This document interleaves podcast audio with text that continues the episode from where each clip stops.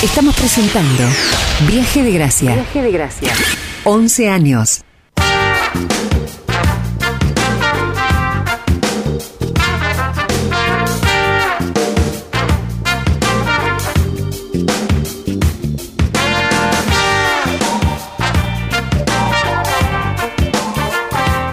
Están pasando 37 minutos después de la una de la tarde.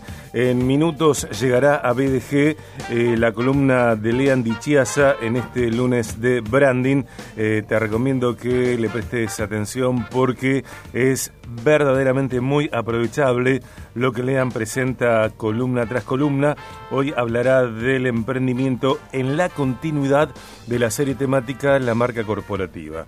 Mientras llega esto, eh, hablemos de Estudio Macea, la empresa de mis queridos amigos Juan Marcos y Sebastián Amarillo. Amarillo. Juan Marcos es arquitecto, Seba es eh, diseñador equipacional. Ellos eh, llevan adelante la empresa con un equipo realmente entusiasta de profesionales. Estudio Macea trabaja con el sistema de compra de pozo 4060. Ese es el diseño tradicional de compra. Anticipo mínimo 40% y el 60% restante en un máximo de 30 cuotas. De todas maneras, Estudio Macea, como siempre te cuento, tiene eh, otros diseños para que puedas comprar.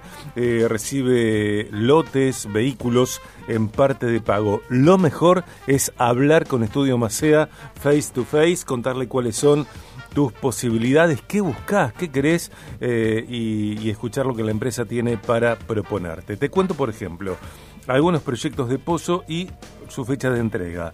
En Maipú 2199, edificio de planta baja y 10 pisos con amenities. Entrega marzo de 2023.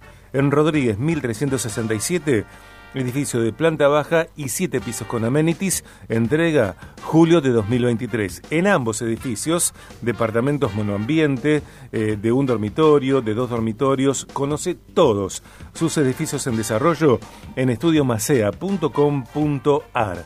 Estudio Macea en San Luis 2992 341 2 755 895 437 6 222. Estudio Macea. Proyectamos junto a vos. Branding de crecimiento. Lean Dichiasa en BDG. www.dichiasa.com. Instagram, arroba Lean Dichiasa.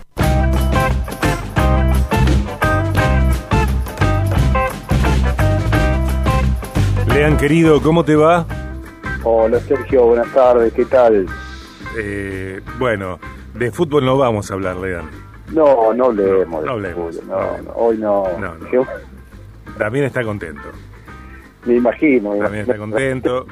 está está eh, embanderado hoy también. Y bueno, que, que, disfrute, que disfrute. Claro que sí, claro que sí. Que disfrute.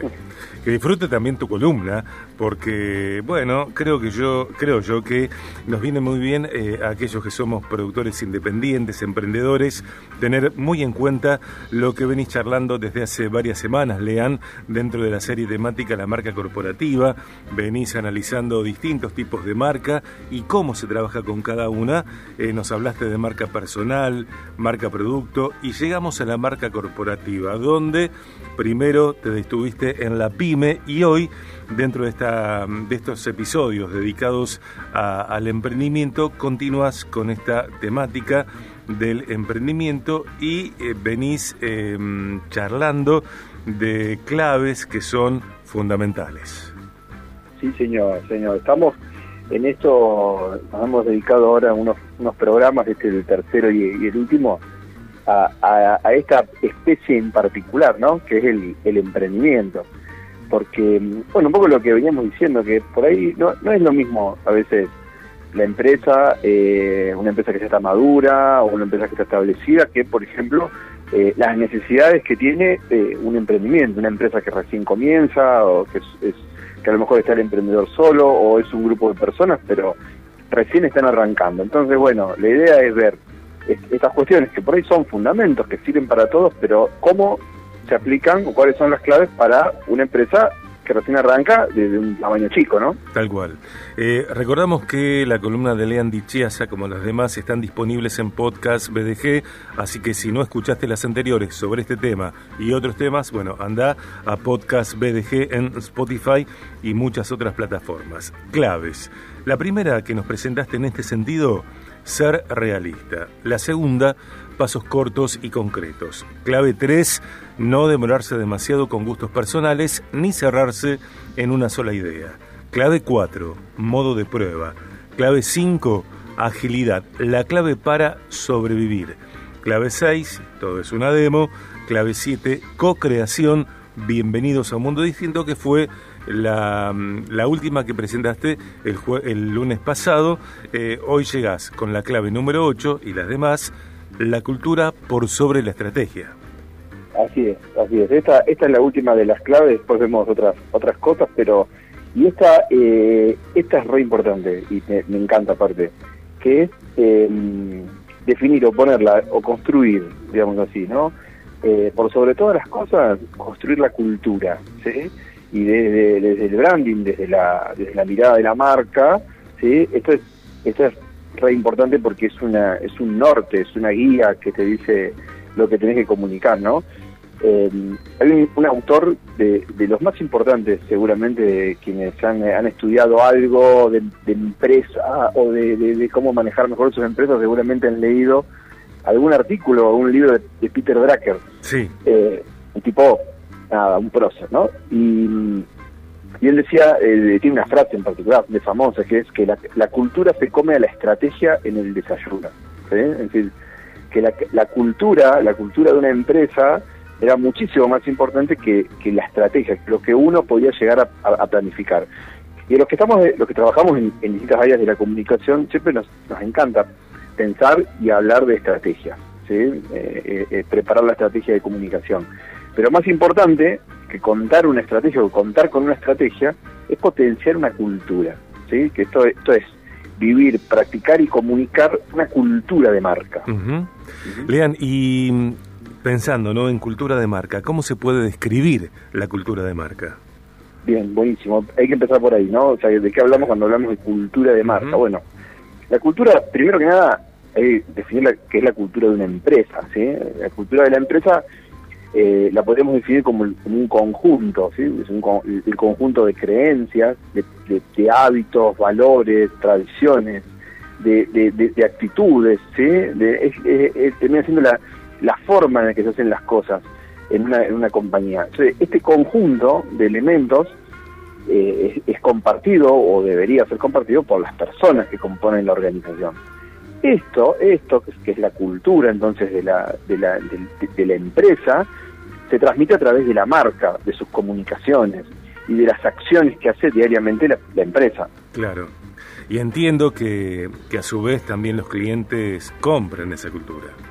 Claro, porque porque se identifica, ¿sí? O sea, nosotros nos, identificamos con la cultura de una empresa, de una, de una organización, de una marca. Entonces, cuando el cliente compra, eh, una forma de hacer las cosas por sobre las cosas en sí mismas, ¿sí? Eh, está genial. A ver, esto no significa que, que, un cliente te va a comprar cosas que no necesita o que no le gustan.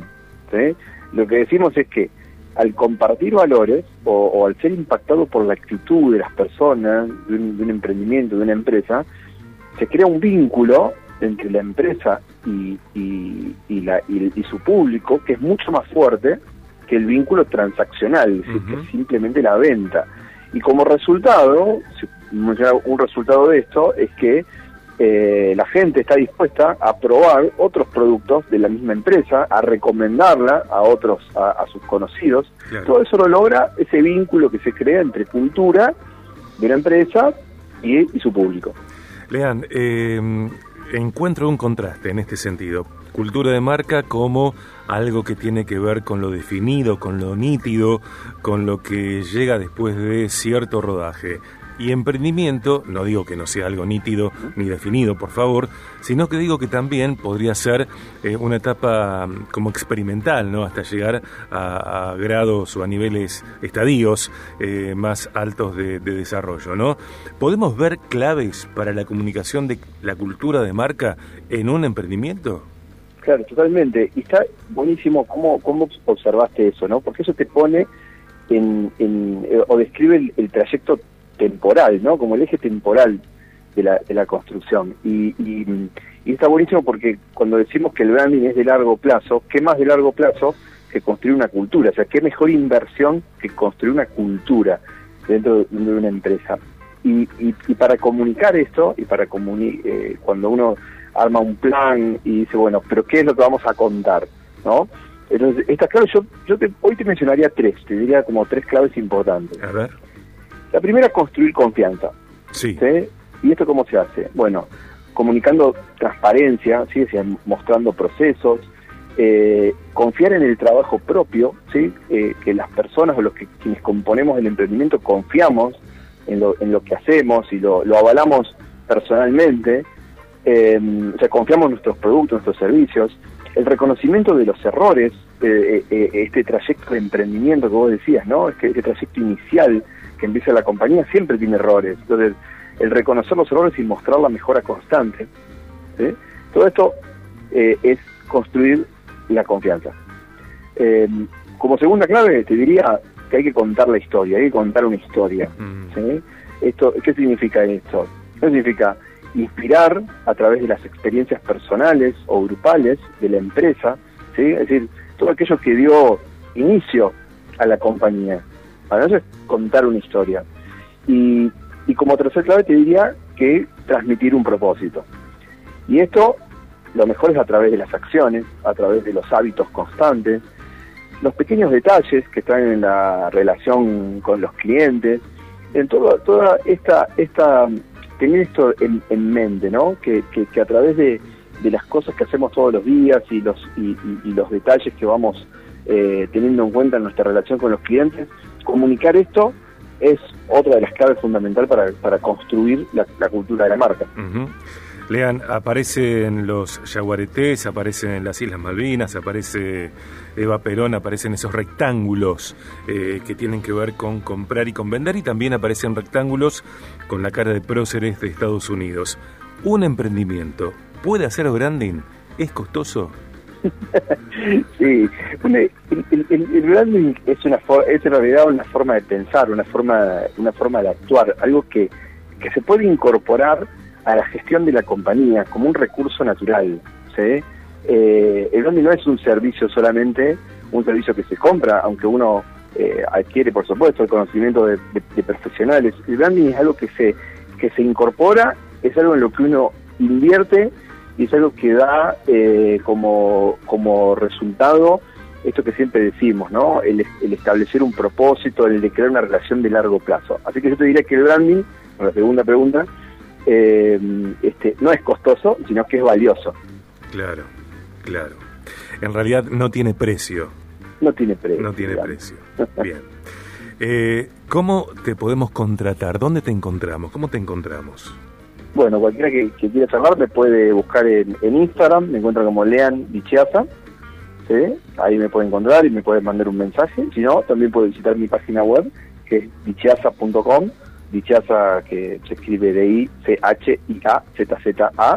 Eh, y si no, me googlea que seguramente también me encuentra por todos lados. Bien, y cualquier cosa que pregunte aquí en BDG que le pasamos todo lo necesario. Por supuesto. ¿Mm? Lean, querido, muchísimas gracias. Bueno, Sergio, gracias a vos, a todo el equipo. Un abrazo. Muy buena semana, un abrazo. Branding de crecimiento. Lean Dichiasa en BDG. www.dichiasa.com. Instagram, arroba Lean Dichiasa.